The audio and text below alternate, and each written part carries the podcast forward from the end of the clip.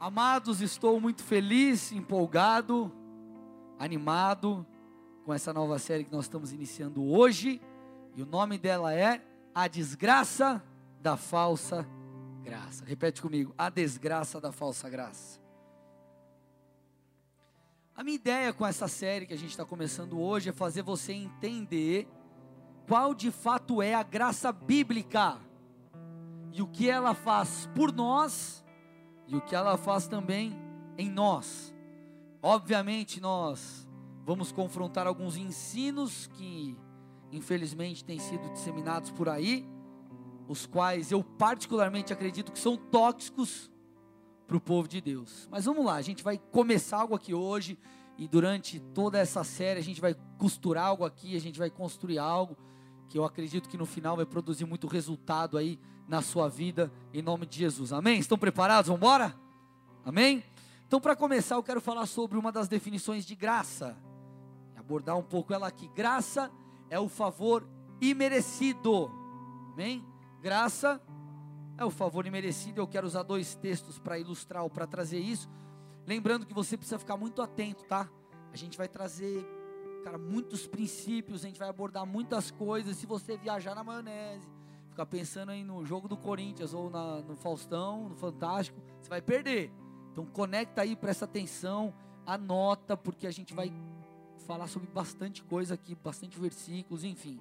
Amém? Então graça é favor imerecido. Tito 3,7 diz assim: Tito 3,7, que nós somos justificados, justificados por graça.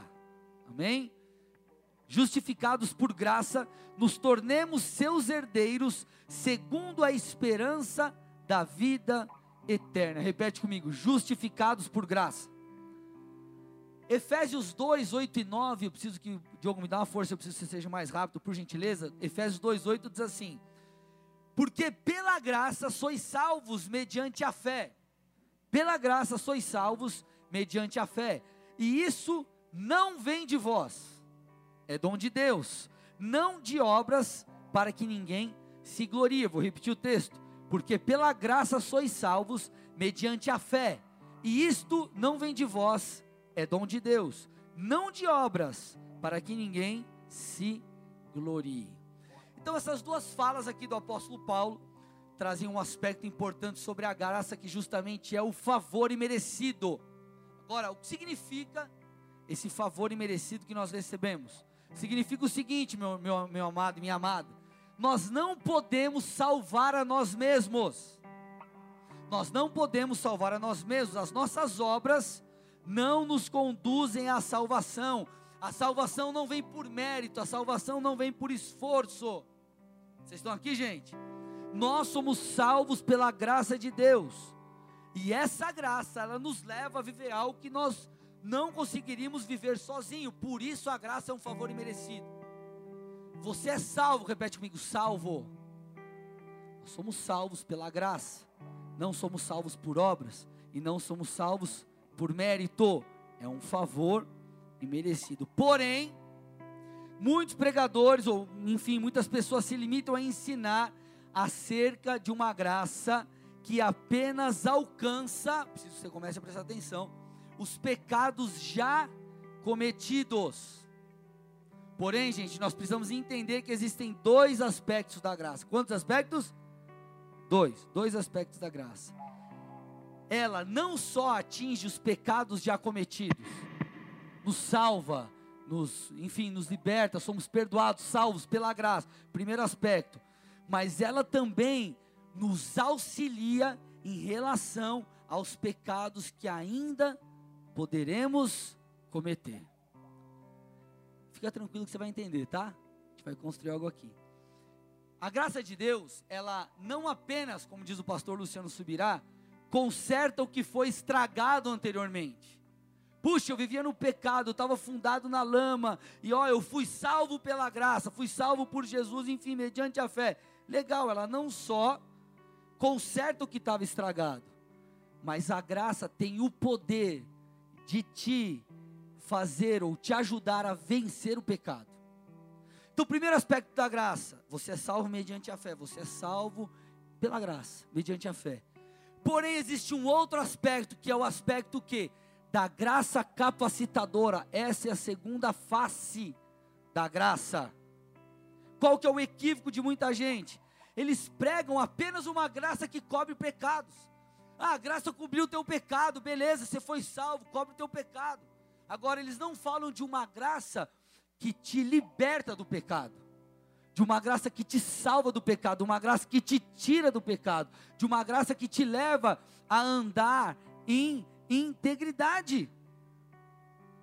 A graça de Deus não é só o poder de Deus para encobrir pecados, para cobrir pecados, mas é o poder que nos leva a viver uma vida que agrada a Deus. Vocês estão aqui, gente? Olha o que diz Tito 2, 11 a 14. Põe para mim aí. Tito 2, 11 a 14. Presta atenção, esse texto vai te ajudar a entender um pouco melhor aqui. A gente vai afunilando a coisa e você vai compreender. Olha lá. Porque a graça de Deus se manifestou salvadora a todos os homens. Legal? Salvadora a todos os homens. Ela nos ensina a renunciar à impiedade e às paixões mundanas e a viver de maneira sensata, justa e piedosa nessa era presente, enquanto aguardamos a bendita esperança, a gloriosa manifestação de nosso grande Deus e Salvador Jesus Cristo. Ele se entregou por nós, a fim de nos remir de toda maldade, purificar para si mesmo um povo particularmente seu, dedicado à prática de boas obras. Esse texto ilustra muito bem essas duas faces, ou esses dois aspectos da graça. O primeiro versículo que nós lemos aqui, versículo 11, diz: A graça de Deus se manifestou salvadora a todos os homens.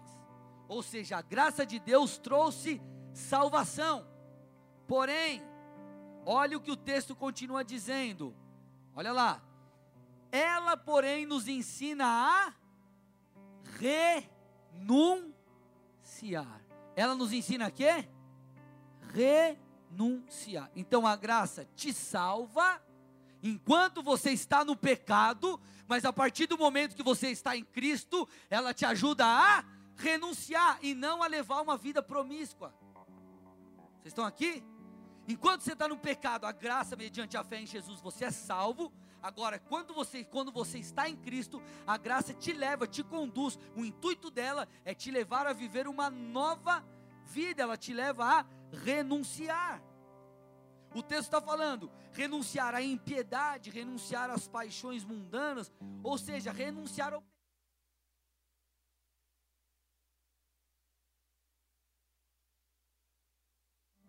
Tem muita gente que acredita que a graça, ela é uma espécie, pode parecer exagerado para você, mas é uma espécie de licença para pecar.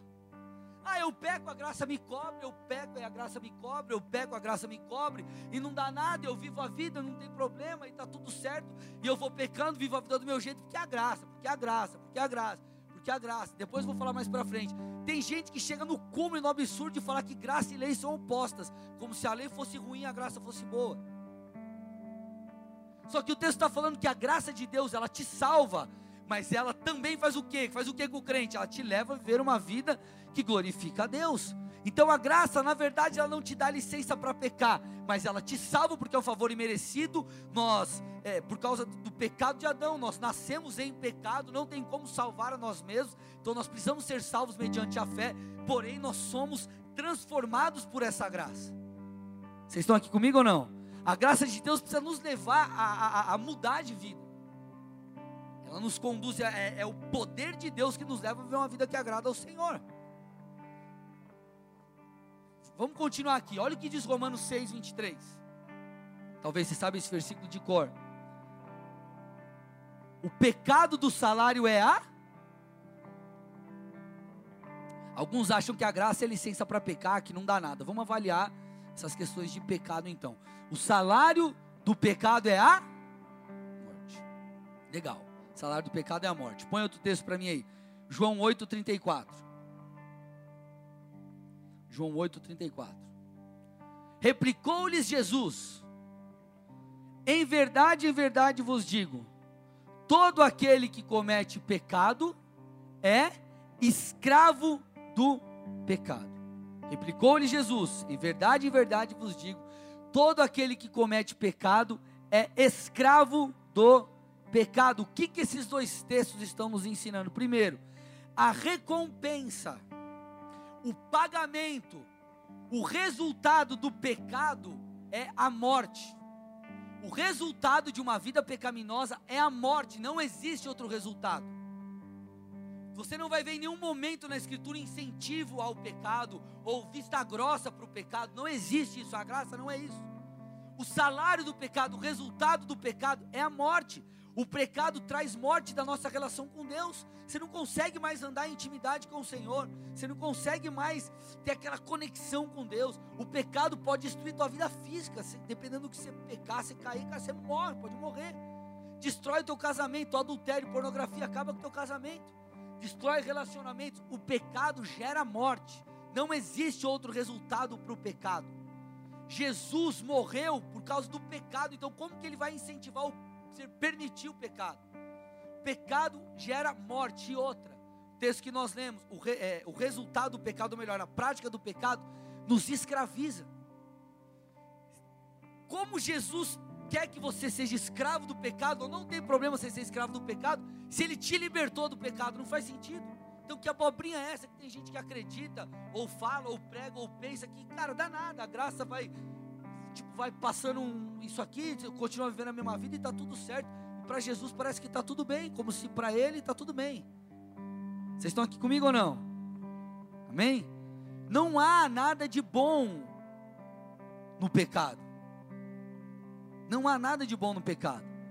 Só que às vezes parece que as pessoas, elas, em nome da graça, esquecem da natureza de Deus. Deus é bom, Deus é amor e Deus te ama, independente do que você fizer, do que eu fizer. Eu posso estar em pecado, esculambando com a minha vida. Deus vai continuar me amando. Vai continuar me amando. Vai continuar me amando. Porém, eu não posso esquecer que Deus, o mesmo Deus que é bom e que me ama, que é amor, Ele é justo e Ele é fogo consumidor. Nós não podemos nos esquecer disso. É, tem gente que às vezes esquece a faceta é, ou o aspecto da ira de Deus. Põe para mim Romanos, o próximo texto aí, Romanos 1, 18. Romanos 1, 18, olha lá. Assim, Deus mostra do céu a sua ira contra todos os pecadores e perversos. Gente, Novo Testamento.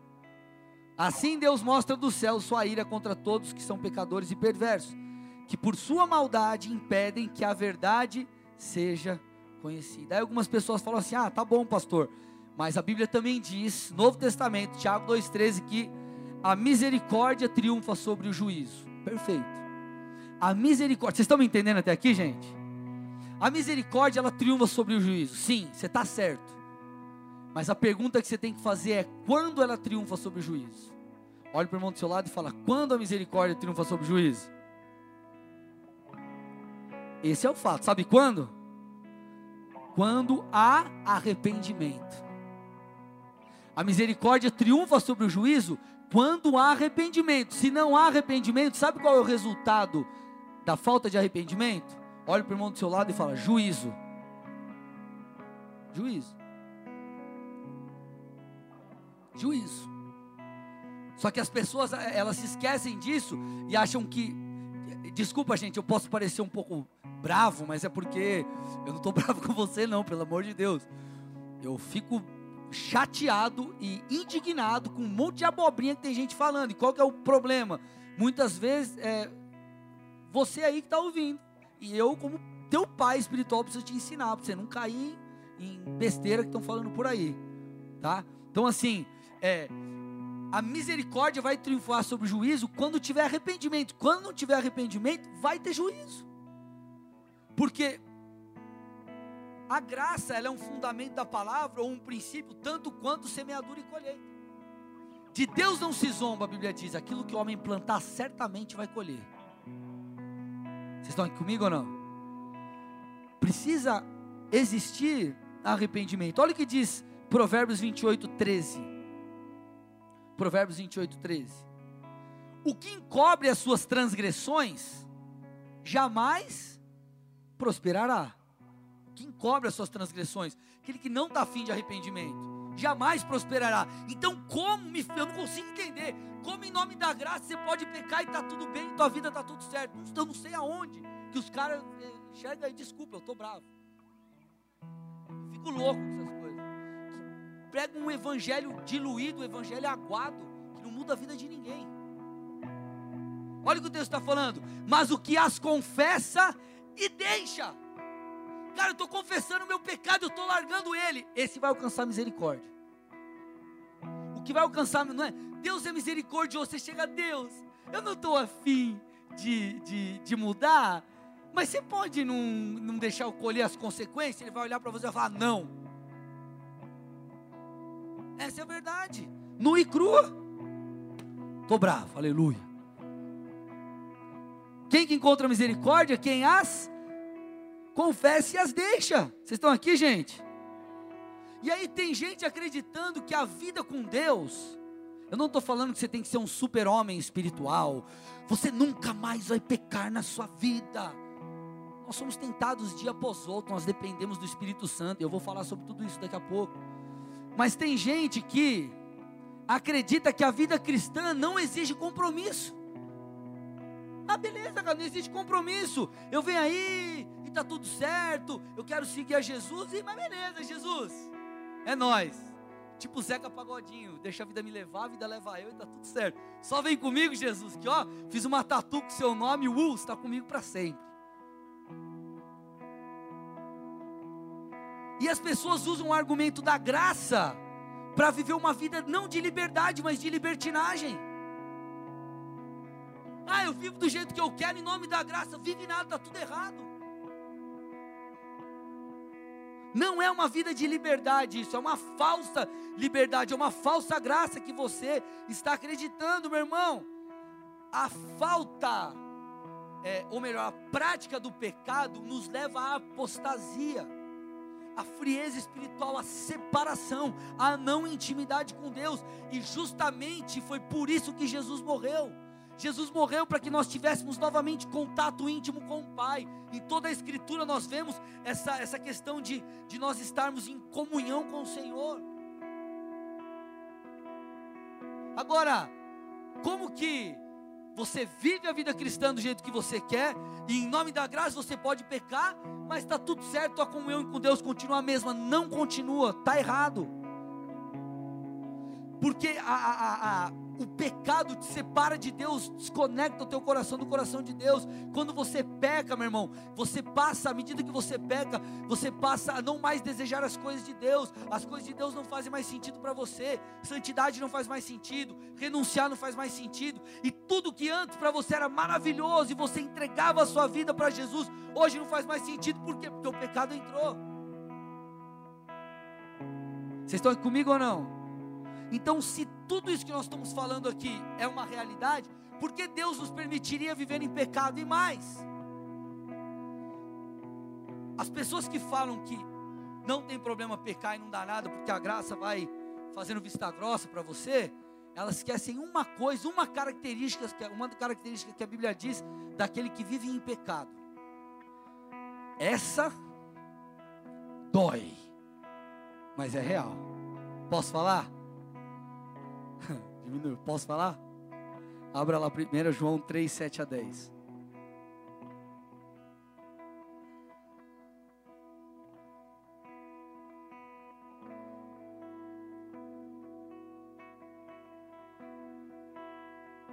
Me deram aqui uma maracujina para eu acalmar.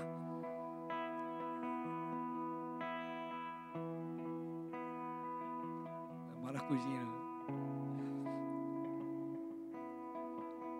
Sabe por quê, gente? Que eu, eu, eu, sou às vezes intenso nessas coisas? Porque eu não consigo ver pessoas que poderiam estar vivendo melhor de Deus na sua vida, vivendo fora, vivendo longe. Eu quero que todos vocês se entreguem a Jesus. É, esse é o desejo do meu coração. Olha o que diz 1 João 3, 7 a 10. Filhinhos, não vos deixe enganar por ninguém. Aquele que pratica a justiça é justo, assim como ele é justo. Aquele que pratica o pecado procede do Aquele que pratica o pecado procede do diabo, porque o diabo vive pecando desde o princípio. Para isso se manifestou o filho, filho de Deus, para destruir as obras do diabo. Todo aquele que é nascido de Deus não vive na prática do pecado, pois o que, ne, o que permanece nele é a divina semente. Ora, esse não pode viver pecando, porque é nascido de Deus. Nisso são manifestos os filhos de Deus e os filhos do diabo. Todo aquele que não pratica a justiça não procede de Deus, nem aquele que ama, é, nem aquele que não ama a seu irmão. Mais uma vez, quero abrir um parênteses. Não estou falando que você tem que ser perfeito. Não estou colocando um fardo nas suas costas. Eu quero que você entenda que o pecado, você tem que.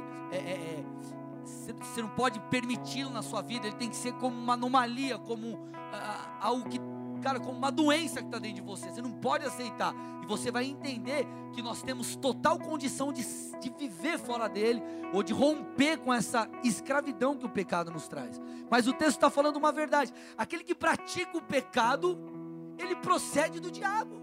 Então, como que você pode falar que em nome da graça não tem problema se a mesma Bíblia está falando que quem peca procede do diabo, quem vive essa vida, tô nem aí, quero viver do meu jeito. Cara, você está vivendo debaixo não da lei de Deus. A graça, ela não é um borrão, porque, gente, se, de verdade, a Bíblia fala que Deus é amor, mas Deus é justo, é, Deus é misericordioso, mas Ele é fogo consumidor. Então, que graça é essa que põe uma venda nos olhos e Deus começa a ser bobinho? É igual você, você tem teu filho lá, e teu filho está fazendo um monte de coisa errada e você fica, é danada, vai lá, vai lá, é, roubou bala na padaria, pode roubar, não tem problema. E você tá. Você fica assim, você não fica. Por quê? Porque você precisa ensinar o seu filho que é o correto, você não faz vista grossa. Aí as pessoas acham que a graça, na verdade, é uma vista grossa para o pecado, só que a graça é o poder de Deus que nos leva à santificação. Olha para o irmão do seu lado, faz uma cara de bravo, põe o dedo na cara dele de profeta e fala assim: Deus não quer que você continue pecando.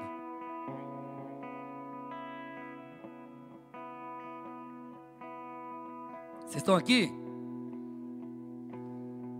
Amém? Agora, pastor, estou chegando agora, pelo amor de Deus, estou com medo desse trem. Irmão, calma, relaxa. Você chegou num dia mais black trunk né? Mas a gente vai andando, presta atenção, isso é importante. A gente vai andando conforme a revelação que a gente tem. Se o que você entendeu hoje é isso, corresponde com isso. Aí outra, você vai corresponder. À medida que você vai crescendo em conhecimento e entendimento, você vai adquirindo mais responsabilidade. Você vai entender onde eu vou chegar aqui. Amém, gente? A graça de Deus, ela cobre nossos pecados quando nos convertemos se converteu, a graça cobre os seus pecados. Agora, você anda, você está em Cristo. Ela então te capacita para romper com os laços do pecado. Agora, eu vou entrar num ponto um pouco mais teológico, para você se preste atenção aqui, que o mais triste é que tem gente que acredita que a antiga aliança antes de Jesus, ou lei mosaica, ali a lei de Moisés, e a nova aliança, ou como muitos chamam de graça e lei, são opostas. Isso é o cúmulo do ridículo. Como são opostas? Não, não, é, assim, é, isso daí é, é uma das piores coisas que você poderia ouvir. Elas não são opostas e você vai entender. E outra, tem gente que acha que a lei ela é ruim, lei de Moisés, ou muitos aspectos do Antigo Testamento, é ruim, mas não, é bom. E eu quero te mostrar três aspectos aqui nessa relação lei e graça, para você entender pontos importantes, tá bom? Vou falar de duas coisas que elas têm, é, que são iguais, comuns, e uma que elas são, não, que elas são diferentes. Primeira coisa, em ambas, lei e graça, em ambas há a necessidade de obedecer a Deus. Em ambas nova aliança, antiga aliança, lei e graça, sempre houve, sempre haverá a necessidade de obedecer a Deus. Quero mostrar dois textos para você. Primeiro, Levítico 19, 37. Levítico 19, 37. Guardareis todos os meus estatutos e todos os meus juízos e os meus cumprimentos. Eu sou o Senhor. Ponto. Tem que obedecer a Deus, o texto está falando. Novo Testamento, Mateus 28, 19 e 20. Ide, portanto, grande comissão, ide, portanto, fazei discípulos de todas as nações, batizando-os em nome do Pai, do Filho e do Espírito Santo. O que, que diz agora? Ensinando-os ao quê? Guardar todas as coisas que tenho ordenado. Ordenado. Qual que é a mentira que te contaram aí, meu irmão? Uma delas, que alguns dizem que na graça, ou pós-Jesus, ou Novo Testamento, é, houve tipo um relaxamento da, daquilo que Deus esperava do homem. Antes, Deus era um Deus rígido, exigia santificação do seu povo. Agora Deus virou um Deus tipo atualizado, ou um Deus é, moderno. E agora Deus relaxou, Deus olhou e falou: Vixe, mano, eu fui, eu puxei muita corda, agora eu vou afrouxar um pouquinho aí, né? Eu vou te mostrar te alguns textos para você entender que essa não é só uma mentira, mas que o padrão em Cristo Jesus é mais elevado. Na antiga aliança, gente, o adultério era consumado pela relação física. Relação física, o adultério era consumado não podia adulterar, só que o adultério, como que era consumado? Através da relação física. Olha o que Jesus diz. Mateus 5, 27 e 28. Sermão da montanha, põe para mim lá, Mateus 5. Ouviste o que foi dito? Não adulterarás. Legal? Está citando o que foi dito lá atrás. Não adulterarás. Não tenha uma. Não adultere fisicamente. Aí continua. Eu, porém, vos digo. Eu, porém, vos digo Qualquer que, o quê? Olhar para uma mulher com intenção impura, já adulterou. Que graça é essa de nova aliança que te dá permissão para pecar? Se Jesus está falando, ei, lá atrás era, era, era o ato físico. E agora eu estou falando, não é só ato físico. Se você olhar e cobiçar, você já adulterou.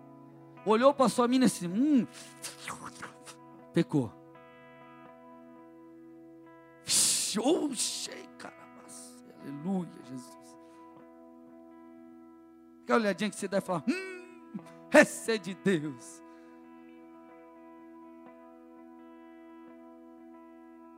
Outro exemplo, na lei mosaica era o seguinte: ame seu próximo e ame, ame seu próximo e odeie seu inimigo. Era assim que a banda tocava. Ame seu próximo, mas seu inimigo se odeia. Vamos ver o que Jesus falou? Mateus 5. Põe 43 e 44. Ouviste o que foi dito: Amarás o teu próximo e odiarás teu inimigo. Aí ele falou: Eu mudei. Mudei a lei agora. Eu sou Deus, mudei. Eu, porém, vos digo: Amai vossos inimigos e orai pelos que vos perseguem. Ou seja, ame o Ame o teu próximo, mas também ame o seu inimigo. E ore por ele também. É isso que eu estou falando vai ser agora. Aí, como que tem gente que fala que na graça? Eu não, eu não consigo entender. Eu acho que a pessoa não lê a Bíblia. Porque, gente, vamos lá. É mais fácil amar o seu inimigo ou odiar o seu inimigo. Não seja crente, seja humano. É mais fácil amar o seu inimigo ou odiar o seu inimigo? Odiar.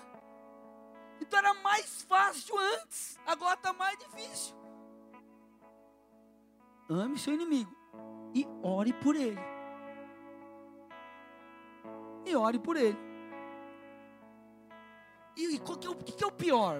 Pior, tem gente que acredita que na, na, na graça, na nova aliança, é, nem mandamentos existem.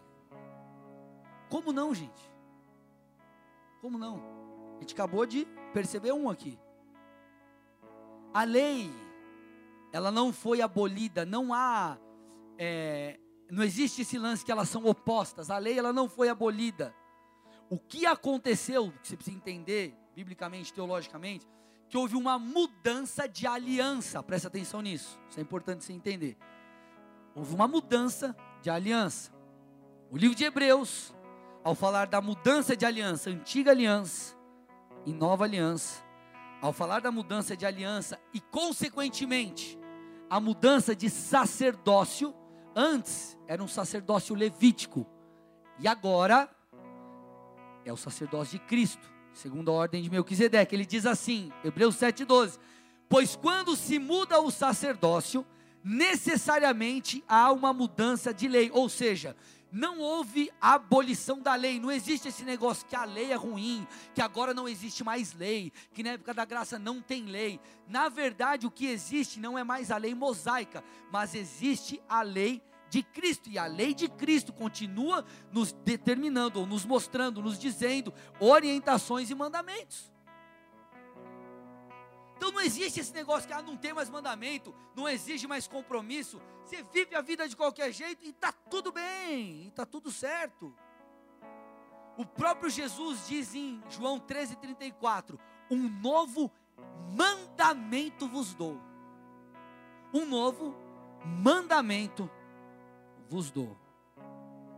E, essa, e as pessoas que acreditam nessa falsa graça, nesse evangelho diluído, evangelho aguado, elas, elas na verdade estão acreditando, por mais que não seja consciente, que Jesus é tipo o gênio da lâmpada mágica, como eu costumo dizer. Que Jesus ele é o, o só o seu ajudador, ou aquele que está lá para fazer as suas vontades, como se não tem esse negócio de senhorio de Cristo. As pessoas se esquecem que na verdade somos nós que temos que viver uma vida que agrada a Deus. E não é Deus que está lá olhando e falando: Ó, oh, por favor, eu preciso de alguém que me ame. Ó, oh, eu preciso de alguém que, que, que, que, me respeite. Eu tenho a necessidade de ser amado. Então agora não tem mais lei. Eu vou fazer as coisas do jeito que vocês querem. João 14, 21 diz: Aquele que tem os meus mandamentos, Novo Testamento, gente. Aquele que tem os meus mandamentos e os guarda, esse é o que me ama. Não é só aquele que fica falando, que fica cantando, que fica pulando e adorando. É aquele que guarda a minha palavra. Aquele que tem os meus mandamentos e os guarda, esse é o que me ama. E aquele que me ama será amado por meu Pai. E eu também o amarei e me manifestarei a Ele. Então, quando nós guardamos os mandamentos, quando nós nos submetemos à verdade de Deus, nós honramos a Cristo e demonstramos que o amamos. Então, tanto na antiga quanto na nova aliança, existe a necessidade de obedecer a Deus. Gente, nós somos o povo da cruz. Nós somos, nós fazemos parte daquele time que nega-se a si mesmo, que nega a sua vida para seguir a Cristo. Jesus, ele é nosso Cúrios, nosso Senhor, Cúrios. No original é dono. Jesus manda na minha vida, ele manda o que eu tenho que fazer, ele manda o que eu tenho que fazer com o meu tempo, com tudo, ele é meu dono tudo vem dele, tudo volta para ele, essa é a essência de todas as coisas. Vocês estão aqui comigo ou não? Amém? Glória a Deus. Está entendendo que eu não estou bravo com você, né? Aleluia, glória a Deus, que bom. Segundo ponto, você precisa entender aqui, estamos seguindo, está dando para entender mesmo? Então, legal. Segundo ponto que nós precisamos entender: lei e graça.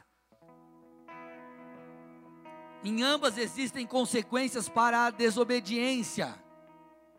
Infelizmente, muitos acreditam que em nome da graça não existem consequências para a desobediência. Que em nome da graça as consequências são abolidas ou elas não nos alcançam. Vamos lá, Antigo Testamento. Época da lei, Antiga Aliança, Deuteronômio 11, 26 e 28. Eis que hoje eu ponho diante de vocês a bênção e a maldição. A bênção quando cumpridos os mandamentos do Senhor vosso Deus, que hoje vos ordeno a maldição se não cumprides os mandamentos do Senhor vosso Deus, mas vos desviardes do caminho que hoje vos ordeno para seguirdes outros deuses que não conhecestes. Agora, Novo Testamento, Nova Aliança, também fala sobre juízo sobre o pecado. Apocalipse 2, 21 e 22. Dei-lhe tempo para que se arrependesse. Ela, todavia, não quer arrepender-se da sua prostituição. Eis que a prostro de cama, bem como em grande tribulação os que com ela adulteraram ou adulteram, caso não se arrependam das obras que ela incita. Poderia também citar Atos 5, Ananias e Safira, mentiram acerca de um valor de uma oferta que eles tinham proposto. O que, que aconteceu com os dois?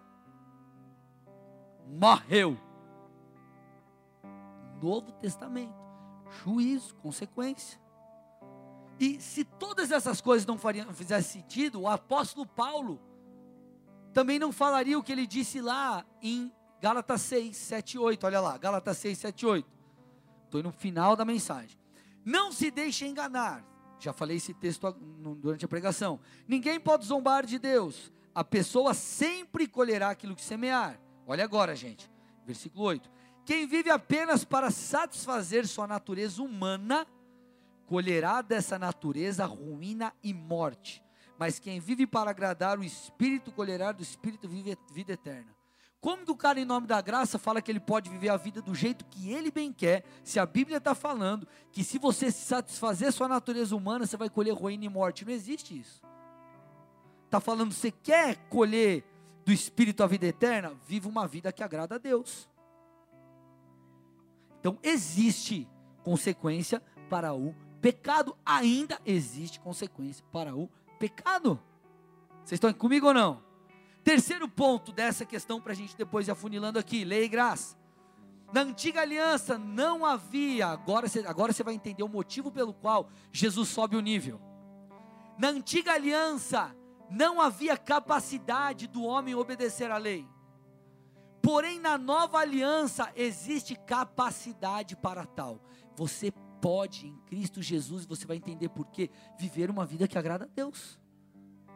Querido, o apóstolo Paulo, ele fala que a lei veio para provar que o homem não tinha condições de obedecê-la.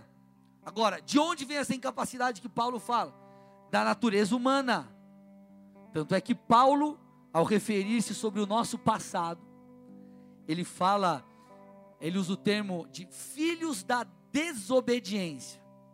Porém, em Cristo Jesus, nova aliança, tudo é diferente o novo nascimento, que se dá por meio do arrependimento e da fé em Cristo Jesus, nos concede, aqui está a chave, uma nova natureza. Repete comigo, nova natureza.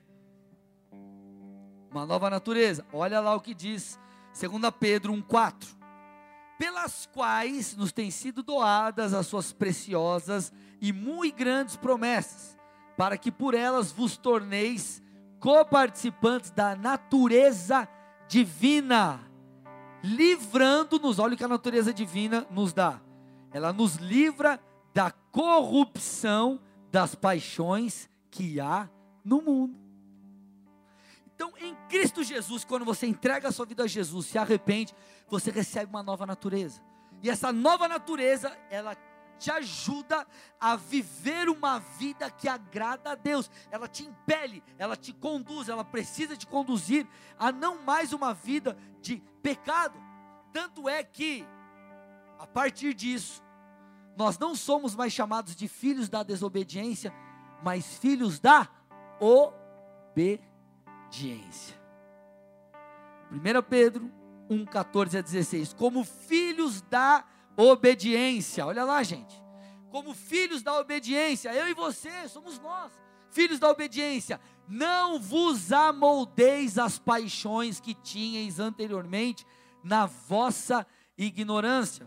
Pelo contrário, segundo é santo aquele que vos chamou, tornai-vos santos também vós mesmos em todo o seu procedimento, porque escrito está: sede santos, porque eu santo. Então, ei, eu e você, em Cristo Jesus, recebemos uma nova natureza, e essa nova natureza, ela nos impele a viver uma vida diferente. O que nos capacita a viver uma vida que agrada a Deus? A graça. Então, meu irmão, essa vida de pecado, essa questão de falsa graça, não dá nada a pecar. Pelo amor de Deus, não acredita nessa mentira. Não acredita, porque essa não é a verdade bíblica. Pecar sempre foi e sempre será o pior, o, o grande mal da natureza, da, ou melhor, da humanidade. É o grande mal da humanidade, é o pecado. Tanto na antiga quanto na nova aliança existem mandamentos que precisam ser obedecidos, consequências para o nosso pecado. A grande diferença é que hoje nós podemos andar em santidade. Hoje nós conseguimos, por meio da graça e através do Espírito que habita em nós, andarmos em integridade. Essa é uma verdade que você precisa compreender. Olha o que diz João 16, 8. Quando ele vier, está falando do Espírito Santo, só que a grande coisa é que ele já veio, ele habita em você. Você crê em Jesus, o Espírito Santo habita, ele passa a habitar em você, e o texto diz que quando ele vier, qual é o seu papel? Convencer o mundo do pecado, da justiça e do juízo. Então, o papel do Espírito não é te mostrar que a graça te mantém no pecado, mas é te convencer que viver no pecado é a maior furada da sua vida que viver no pecado, ou melhor, viver em santidade, não é só o certo, mas é o melhor, é o que vai mudar a sua vida, é o que vai te levar a ter uma vida plena. Viver em santidade naquela coisa, ai que coisa chata, eu preciso mudar de vida, porque senão o pastor vai falar, minha mãe vai falar, e não sei o que. Não, é o melhor para você. E o Espírito de Deus é aquele que te convence, o Espírito de Deus é aquele que te faz fazer sentido dentro de você que o melhor é você se submeter à vontade de Deus.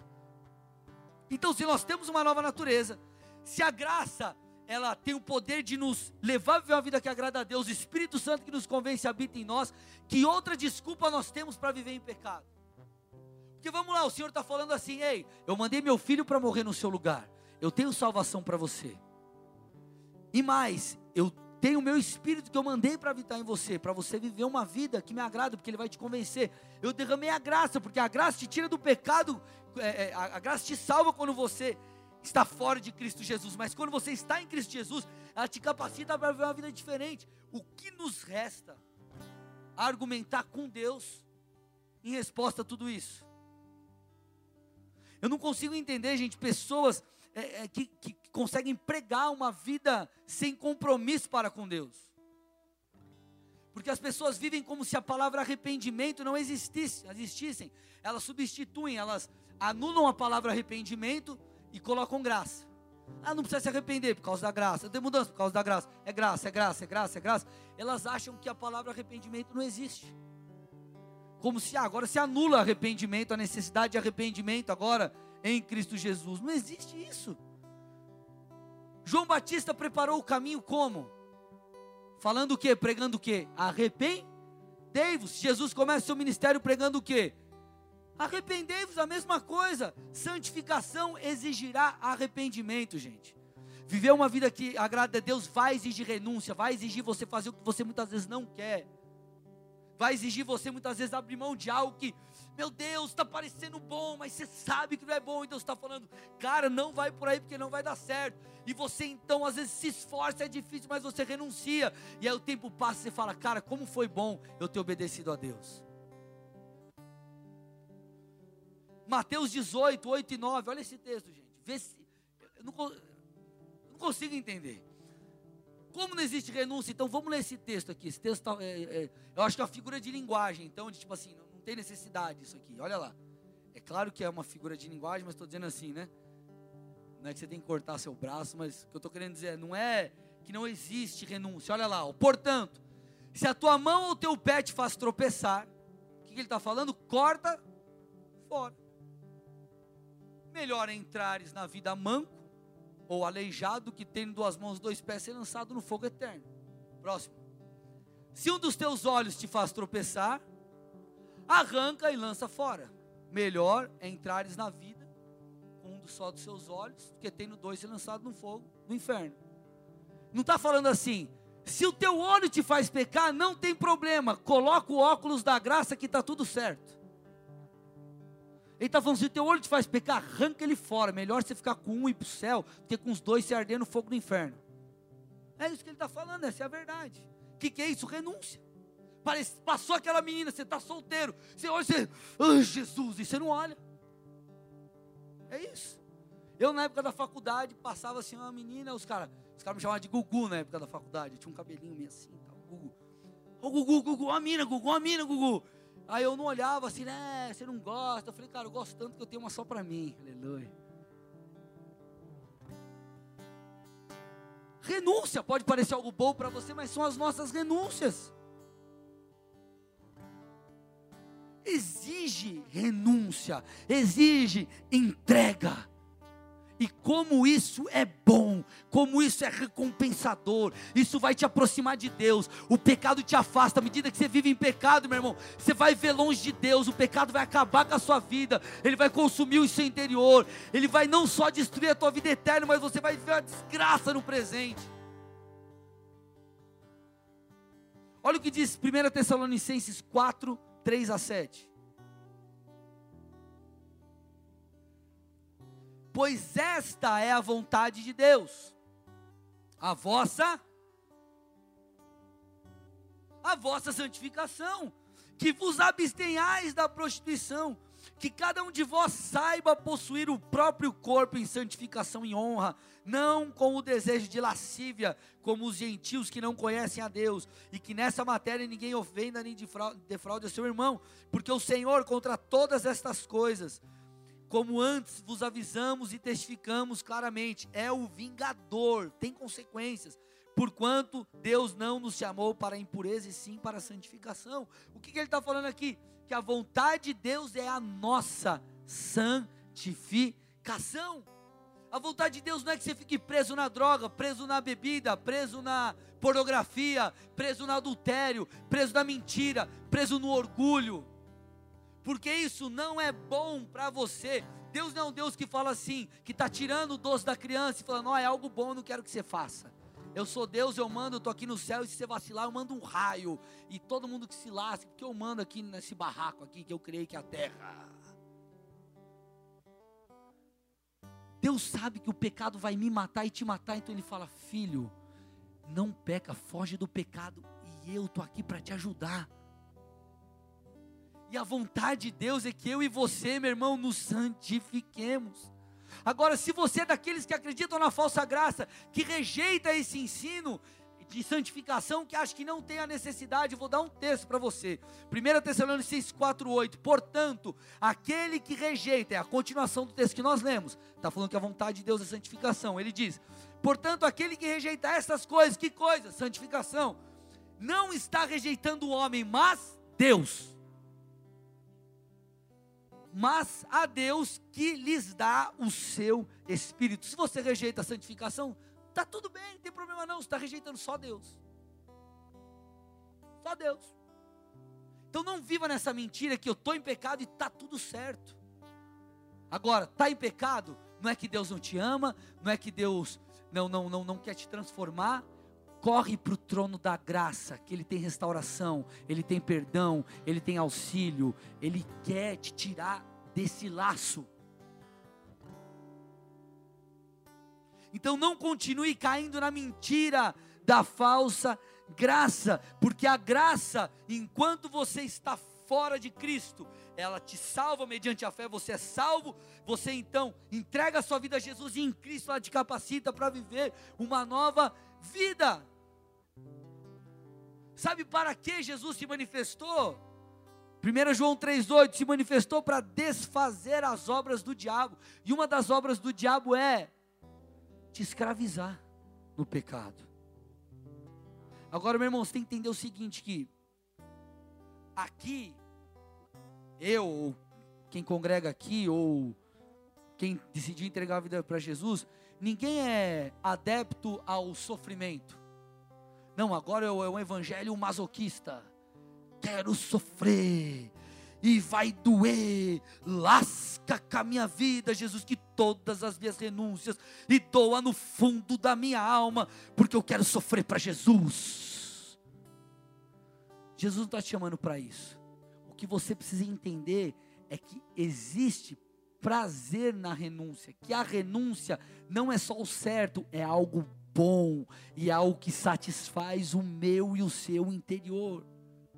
Quando você não escolhe o pecado, mas escolhe a santificação. Quando você não escolhe a droga, não escolhe olhar para a menininha lá, não escolhe trair a sua mulher, não escolhe a pornografia, mas você resiste, fica firme, isso te traz plenitude, isso te preenche, isso te traz vida de Deus.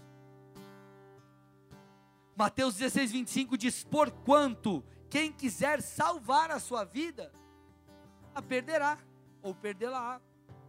Quem perder a sua vida por minha causa, achar lá. Então ele falou assim: cara, você quer encontrar, você quer salvar a sua vida, você quer viver em plenitude, Você quer realmente viver algo legal? Não viva a vida do seu jeito, viva do meu, porque quando você achar que você está perdendo, na verdade você está ganhando. É isso que o texto está falando. Então, na verdade, quem crê em Jesus, vive essa vida de santificação, na verdade, não um bando de louco. São pessoas que entenderam a verdadeira vida. Entenderam que seguir a Jesus é o que realmente nos dá paz, vida, plenitude. Se submeter a Deus é a coisa mais inteligente que nós podemos fazer. Porque essa, a santificação é a vontade de Deus. E a Bíblia diz que a vontade de Deus ela é boa, ela é perfeita, ela é agradável. Talvez ela não vai ser agradável no momento da renúncia. Mas nós acabamos de ler, o que parece uma perda ou uma perca, na verdade é um ganho. Então, meu irmão, a graça de Deus, eu estou acabando aqui, a graça de Deus está à sua disposição. O Espírito Santo habita em você, o que ele espera é apenas a sua entrega.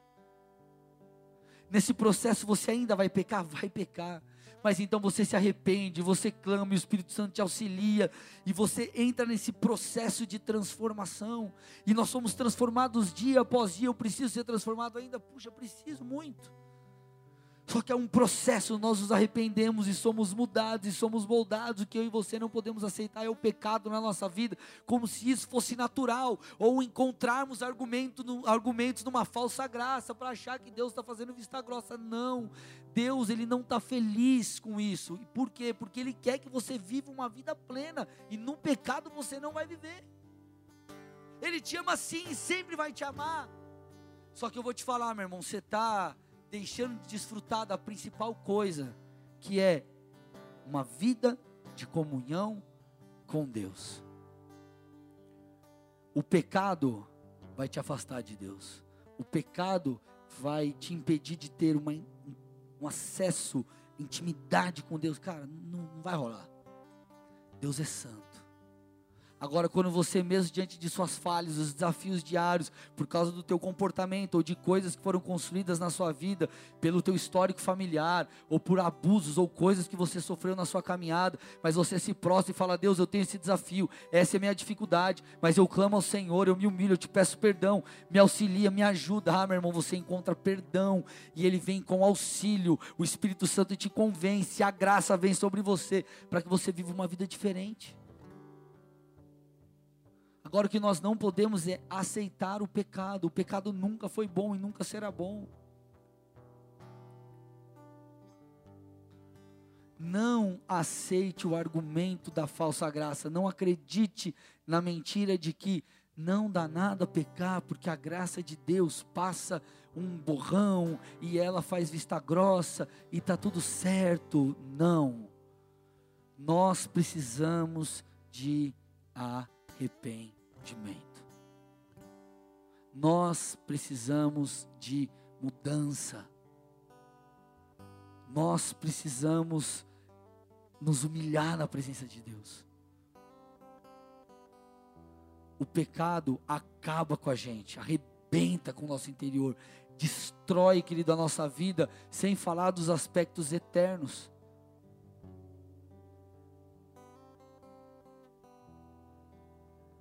Eu quero orar com você, mas o que eu quero que você entenda para fechar essa mensagem, que de forma alguma eu estou tentando, eu estou querendo colocar um fardo nas suas costas, mas justamente o contrário, eu estou tentando te fazer entender que o pecado não é bom e que Deus tem todo o suporte para te dar. Na verdade, já está disponível para que você viva uma vida plena, feliz, que glorifique o nome de Jesus.